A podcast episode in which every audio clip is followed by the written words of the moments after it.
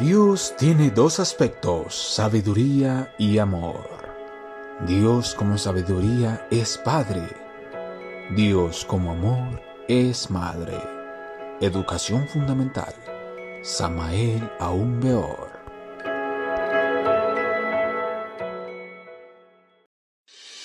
Gnosis. Ciencia y cultura del hombre hacia la búsqueda del ser.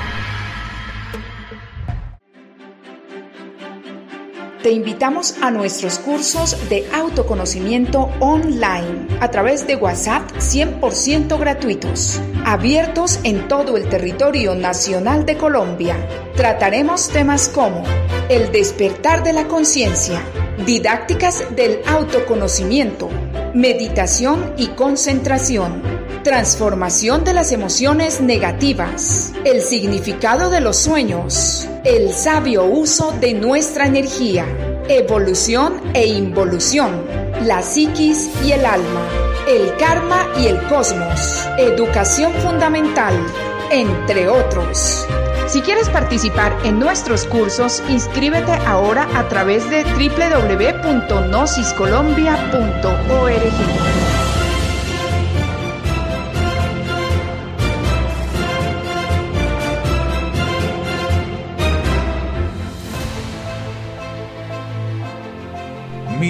Y leyendas. Hola queridos oyentes, qué gusto saludarlos y compartir con ustedes hoy la vida de un gran iniciado que se hizo leyenda. Orfeo, un místico héroe trágico con atributos muy particulares, especialmente el dominio de la naturaleza y la expresión de la vida a través de la música, la poesía y su voz.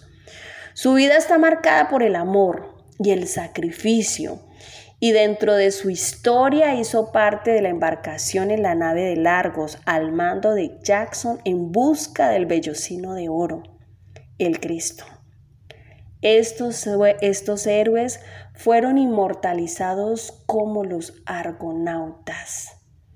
Esperamos que disfruten de esta maravillosa historia. Los acompaña Paola Andrea González en esta emisora en mitos y leyendas aquí en Radio Gnosis Colombia.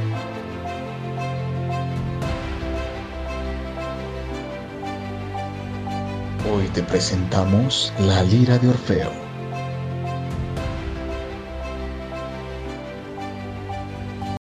La lira, un instrumento musical, fue creado por Hermes, el mensajero de los dioses, con el caparazón de una tortuga y los cuernos de las vacas de Apolo. Tenía siete cuerdas, en recuerdo a las siete hijas de Atlas. Se las entregó al dios Apolo, quien después de entonar una canción, con ella se la regaló a Orfeo, el hijo de Calíope. Orfeo fue muy apreciado por los hombres, hasta pensar que embelezaba a las piedras y a las fieras con su canto. Como no sabían a quién asignar la lira después de la muerte de Orfeo, pidieron a Zeus transformarla en una constelación de ocho estrellas a fin de que permaneciera en el firmamento como el recuerdo de aquel poeta. Zeus accedió y la colocó en el firmamento como testimonio de la desgracia que le ocurrió a Orfeo.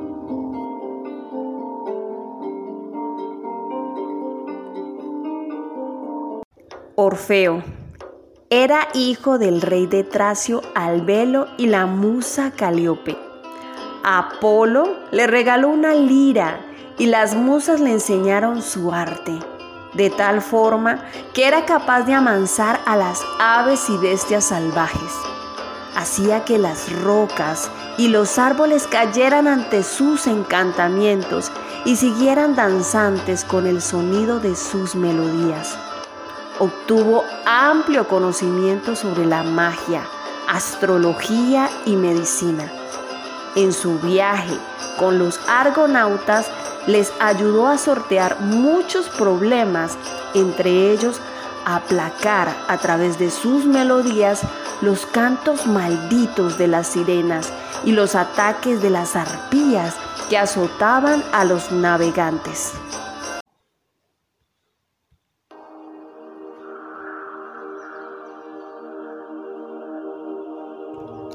Cuenta Orfeo a su discípulo amado.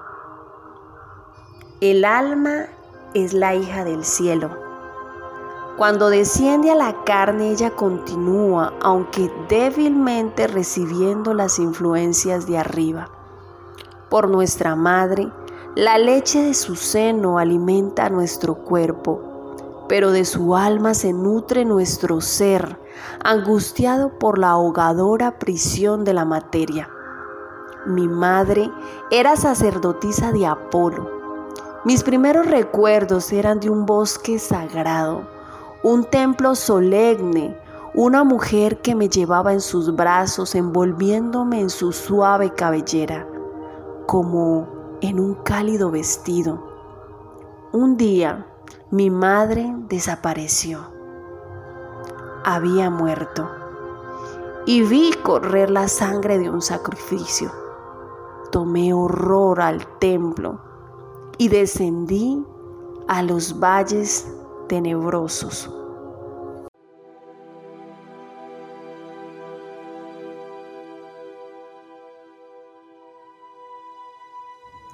Las vacantes asombraron mi juventud. Entonces ya Glaónice reinaba sobre esas mujeres voluptuosas y feroces hombres y mujeres, todos les temían. Esta hija de Tesalia ejercía sobre quienes se aproximaban a ella un atractivo fatal por las artes de la infernal Hécate. Atraía a las jóvenes a sus valles embrujados y las instruía en sus cultos. Aglaónice había puesto sus ojos sobre Eurídice se había obstinado a traer a aquella virgen como un designio perverso. Quería arrastrar a aquella joven al culto de las vacantes, dominarla, entregarla a los genios infernales después de haber marchitado su juventud. Ya, ella la había envuelto en sus promesas seductoras, en sus encantos nocturnos.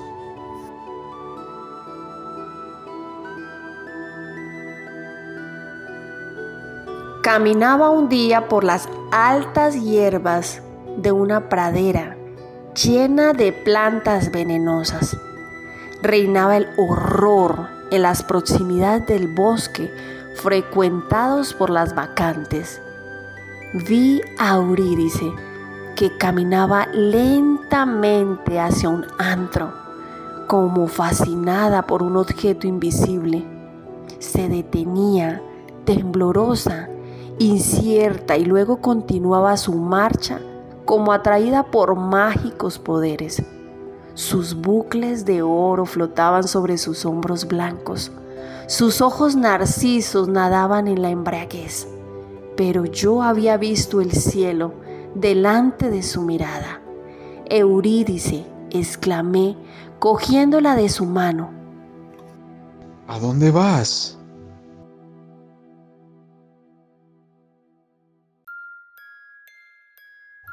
Como despierta de un sueño, lanzó un grito de horror y de salvación y cayó en mi seno.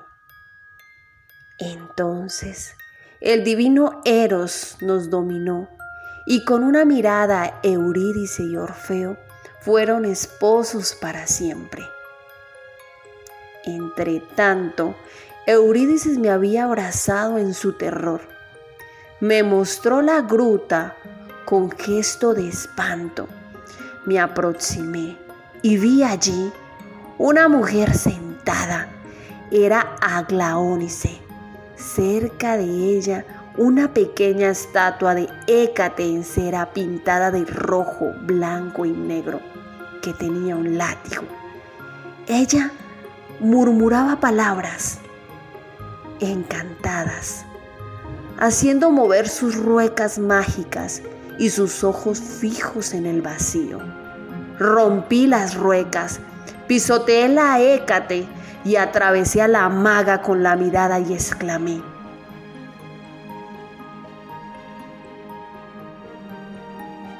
Por Júpiter, te prohíbo pensar en Eurídice bajo pena de muerte, porque sábelo bien, los hijos de Apolo no te temen.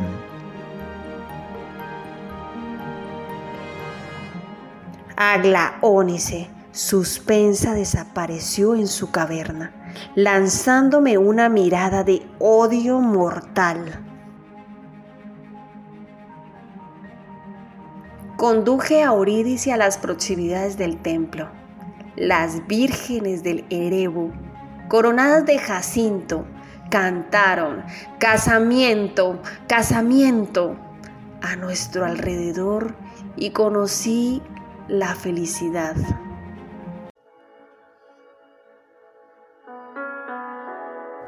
Cuando una vacante empujada por la hija de Tesalia, Aglaónice, presentó a Eurídice una copa de vino que le daría la ciencia de los filtros y de las hierbas mágicas. Eurídice, curiosa, la bebió y cayó muerta. La copa contenía un veneno mortal. Cuando vi la hoguera que consumía a Eurídice, cuando vi la tumba cubrir sus cenizas, cuando el último recuerdo de su forma viviente hubo desaparecido, exclamé, ¿dónde está su alma? Partí, desesperado, y erré por toda Grecia. Pedí su evocación a los sacerdotes.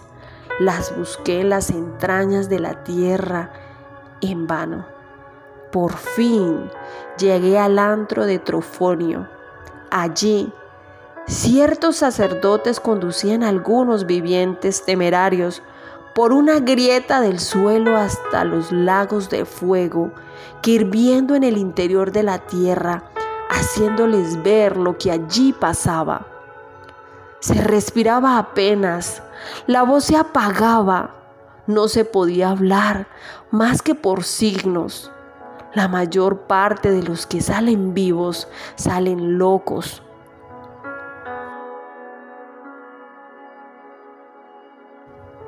Después de haber visto lo que ninguna boca debe decir, subí a la gruta y caí en profundo letargo. Durante aquel sueño de muerte se me apareció Eurídice. Ella flotaba como en un nimbo o aureola, pálida como un rayo de luna y me dijo,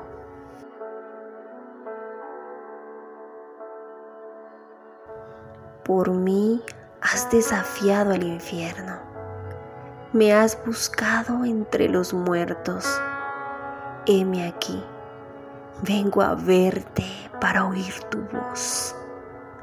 No habito en la región de la tierra, sino en la región del Erebo, el cono de la sombra entre la tierra y la luna. Giro en torbellinos en ese limbo, llorando como tú. Si quieres verme, salva a Grecia dándole la luz. Entonces Volviendo a encontrar mis alas, subiré hacia los astros y me verás a encontrar nuevamente en la luz de los dioses. Hasta entonces me es preciso entrar en las esferas turbias y dolorosas.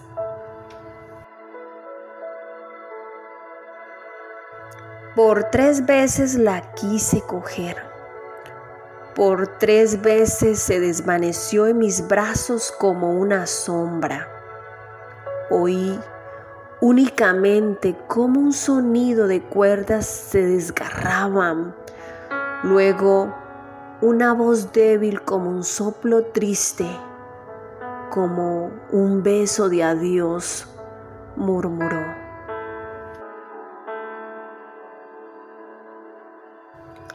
Orfeo.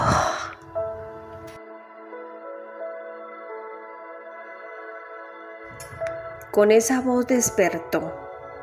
Aquel nombre, dado por un alma, había transformado su ser por el poder de un amor sobrehumano.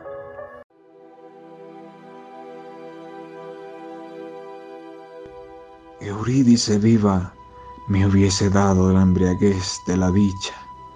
Eurídice muerta me hizo encontrar la verdad. Por amor revistió el hábito de lino, dedicándose a la gran iniciación. Por amor penetró en la magia y buscó la ciencia divina. Por amor atravesó las cavernas de Samotracia, los pozos de las pirámides y las tumbas de Egipto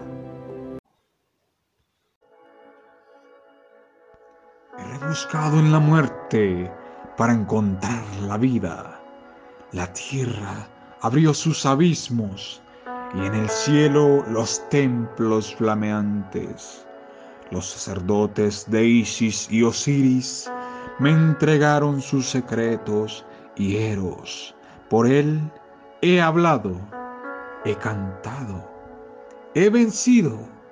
Por él He deletreado el verbo de Zoroastro y Hermes. Por él he pronunciado el de Júpiter y Apolo.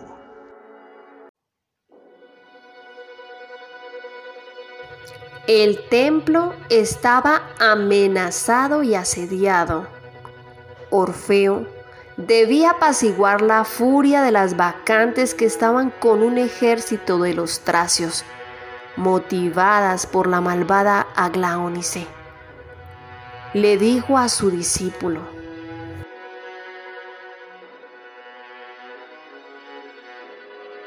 Tú llevarás mi doctrina al templo de Delfos y mi ley al tribunal de los anfictiones. Dionisio es el sol de los iniciados. Apolo será la luz de Grecia. Los anfictiones los guardianes de su justicia.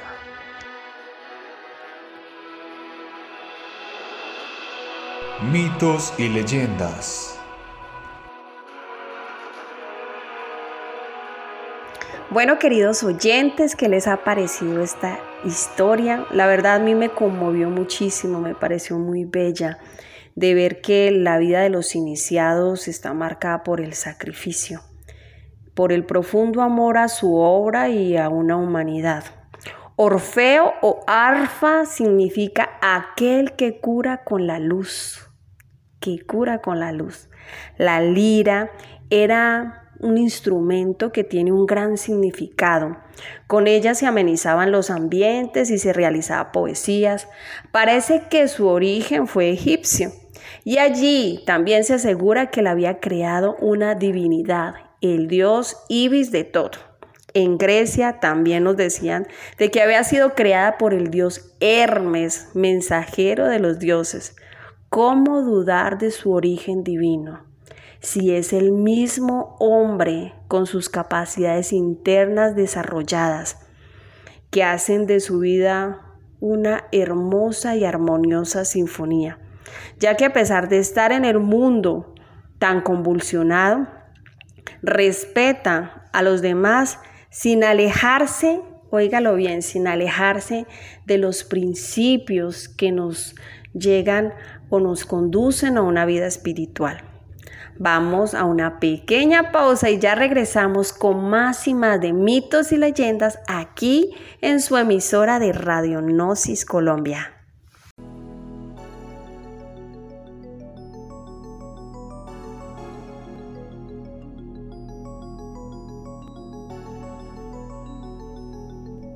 La magia, según Novalis, es el arte de influir conscientemente sobre el mundo interior. Escrito está con carbones encendidos en el libro extraordinario de la vida que el amor ardiente entre varón y hembra obra mágicamente. Hermes Trismegisto dijo en su tabla de esmeralda, Te doy amor, en el cual está contenido todo el sumum de la sabiduría. Todos tenemos algo de fuerzas eléctricas y magnéticas en nosotros y ejercemos al igual que un magneto una fuerza de atracción y repulsión. Entre los amantes es especialmente poderosa esa fuerza magnética y su acción llega muy lejos. La magia sexual, Saaja Maituna, entre marido y mujer, se fundamenta en las propiedades polares que ciertamente tienen su elemento potencial en el sexo. El misterio del Lauro Florecer, venerable maestro Samael Aumbeor.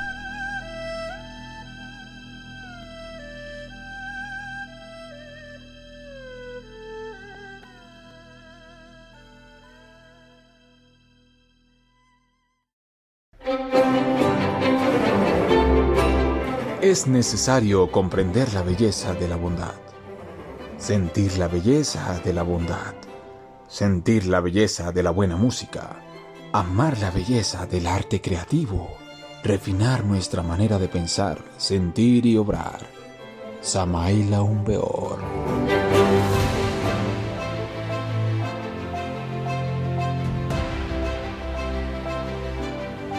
Estás escuchando mitos y leyendas.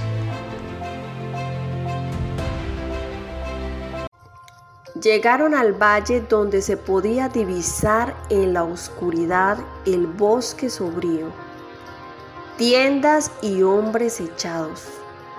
Orfeo pasaba tranquilamente por medio de los tracios dormidos y fatigados. Un centinela le pidió su nombre, al cual él contestó, soy un mensajero de Júpiter llama a tus jefes, soy un sacerdote del templo.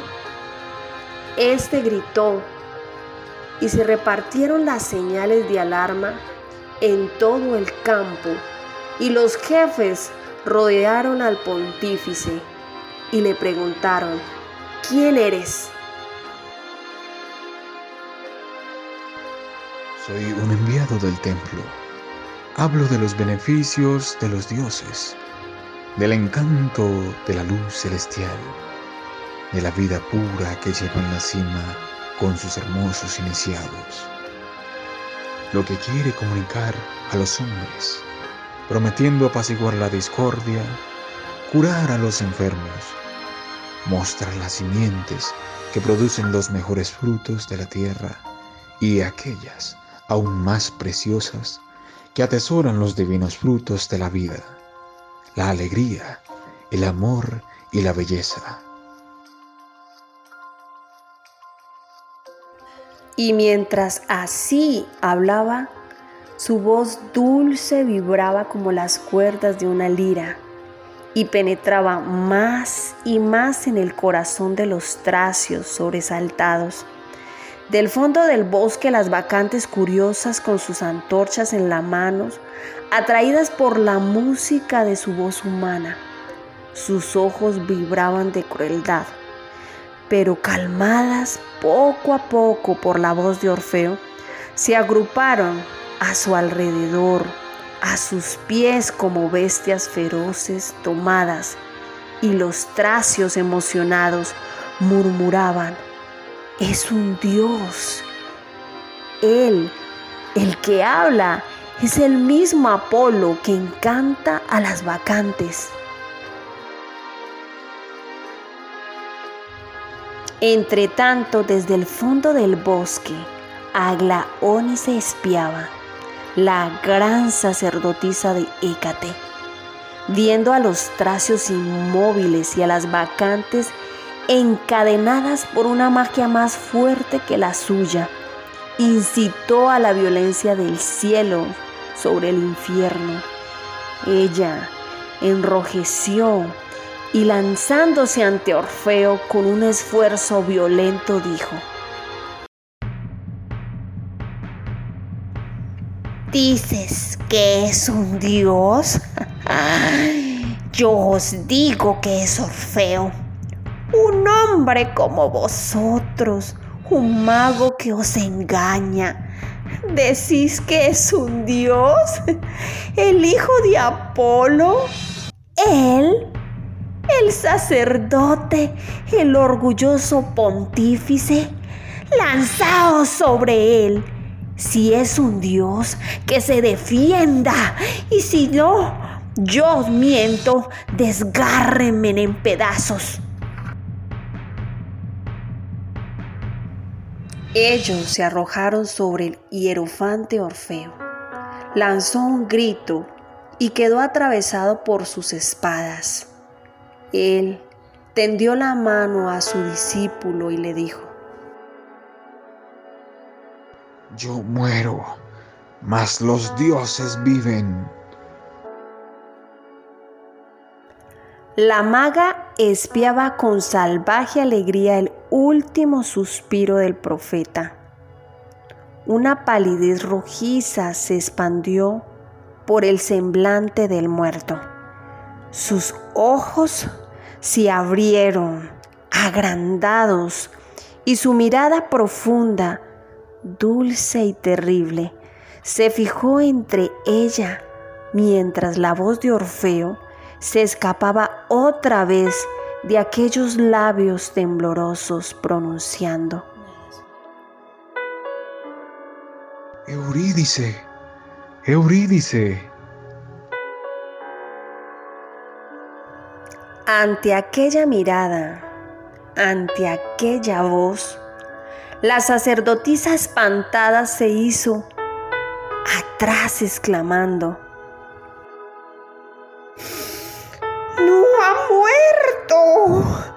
van a perseguirme para siempre. Eurídice, Eurídice. Aglaónice desapareció como fustigada por cien furias. Las vacantes aterradas y los tracios sobrecogidos por el horror de su crimen huyeron en la oscuridad lanzando gritos de angustia. En el valle, el río, las montañas gemían como una gran lira. El cuerpo de Orfeo fue quemado por sus sacerdotes y sus cenizas llevadas a un santuario lejano, al dios Apolo, donde fueron veneradas como las de un dios. Ninguno de los rebeldes osó subir nuevamente al templo para hacer daño. Más tarde, los tracios, convertidos en la religión de Orfeo, contaron que él había bajado a los infiernos para buscar allí el alma de su esposa y que las vacantes celosas de su amor eterno le habían despedazado. De este modo los tracios cantaron como profeta a quienes habían matado como criminal y que por su muerte hubo de convertirles. El alma de Orfeo se convirtió en el alma de Grecia, creando el mito de Orfeo, quien bajó a los infiernos por el amor de su amada. El mito después de la historia. Mucho antes que Orfeo, príncipe de Tracia, viajara al mundo de los muertos, el dios Apolo le había ofrecido una lira de la que saldrían las más bellas melodías que un hombre jamás hubiese escuchado. La música de Orfeo cautivaba el corazón de las mujeres más hermosas e incluso el canto de las más terribles sirenas quedaba eclipsado con el canto de su voz. No existía joven en Tracia que no soñase con él en su lecho. Durante años, Orfeo había sido feliz con las vacantes, con ellas mientras su música deleitaba los oídos de todo el reino, hasta que un día la misma naturaleza que se había doblegado a sus encantos descubrió la más perfecta de las criaturas, la ninfa Eurídice, un espíritu en forma de mujer que habitaba en los campos, bosques y ríos.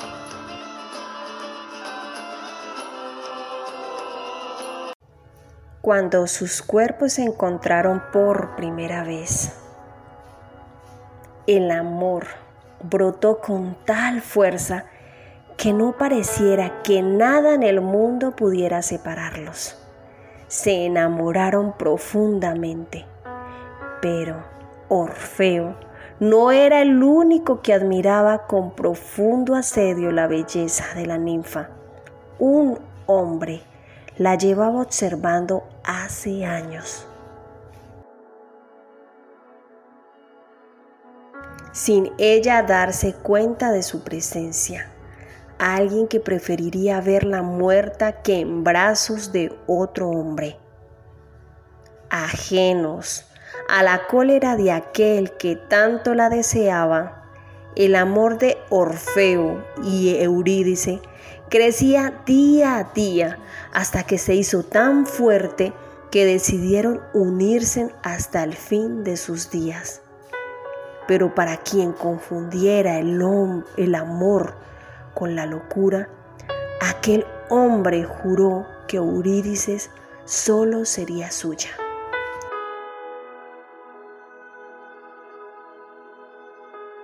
Intentó abusar de ella y Eurídice huyó hasta que en el camino se enredó con una serpiente. El poderoso veneno acabó con la vida de la ninfa. En ese mismo momento, incapaz de aceptar lo que había sucedido, Orfeo viajó hasta la laguna Estigia, la laguna que separa el mundo de los vivos del mundo de los muertos allí donde se encuentran las vueltas del Hades. Orfeo sabía que ningún mortal podía atravesar las puertas del Hades si no hubiera llegado a su final. Pero preso de un dolor insoportable, suplicó a Caronte, el barquero que conduce a los vivos a la morada de los muertos que le llevase hasta el Hades. Caronte se negó. Los dioses no permitían que los vivos conviviesen con los muertos. Desesperado, hizo surgir de su lira las melodías más tristes jamás escuchadas. Caronte, conmovido por tan belleza de las melodías y pudo ayudar a Orfeo a que cruzara la laguna. Pero esta fue tan solo la primera prueba para poder volver a contemplar a su amada.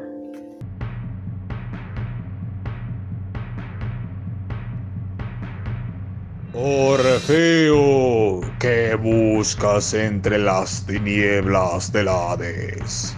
Regresa con los tuyos. Vuelve al mundo de los vivos. ¿Cómo te atreves a entrar en el mundo de los muertos sin haber llegado tu hora?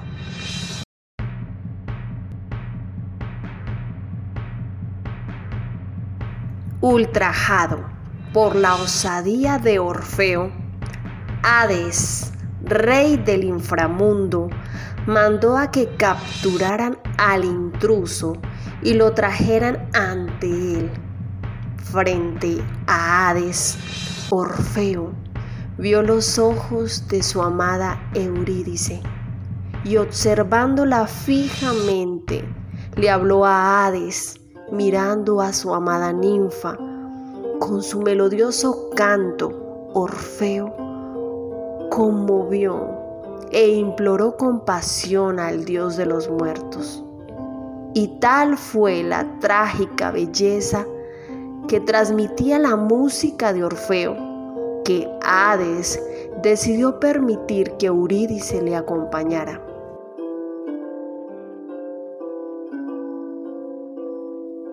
pero impuso una sola condición, que Eurídice caminara atrás y Orfeo jamás debería mirar hacia atrás. Tendría que confiar en la palabra de Hades, que no podía ver a su amada cuando el sol bañara completamente el cuerpo entero de Eurídice. Cuando los dos hubieran abandonado por completo el reino de los muertos. Orfeo aceptó la oferta de Hades. Faltaba poco muy poco. Al fondo podía verse ya la luz del mundo de los vivos. Pronto podría abrazar de nuevo a su amada. Pero a medida que caminaba, la duda asaltó a Orfeo. Los sonidos del Hades le permitían escuchar los pasos de su amada. La idea del engaño del, de Hades crecía por segundos y cuando por fin llegó a la luz, pero sus pies aún estaban bajo la sombra del Hades, volteó hacia atrás. La condición que Hades había puesto no se cumplió.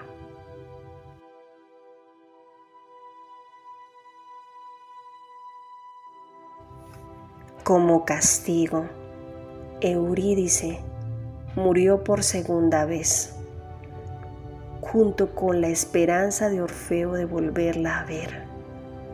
Orfeo, desolado, volvió al mundo de los vivos, dejando su alma en el mundo de los muertos. Ya no podía componer, ya no recitaba sus poesías, ya no tocaba la lira las vacantes se llenaron de celos al ver que Orfeo aún estaba siendo fiel a su esposa muerta. Le seguía siendo fiel porque la amaba. Ellas, llenas de odio y de tristeza, de celos, lo apedrearon hasta que lo mataron.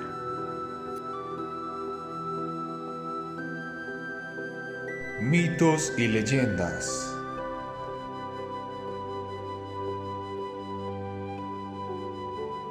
Bueno, para finalizar queremos decirles que solo a través del amor podemos transformarnos y transformar nuestro entorno.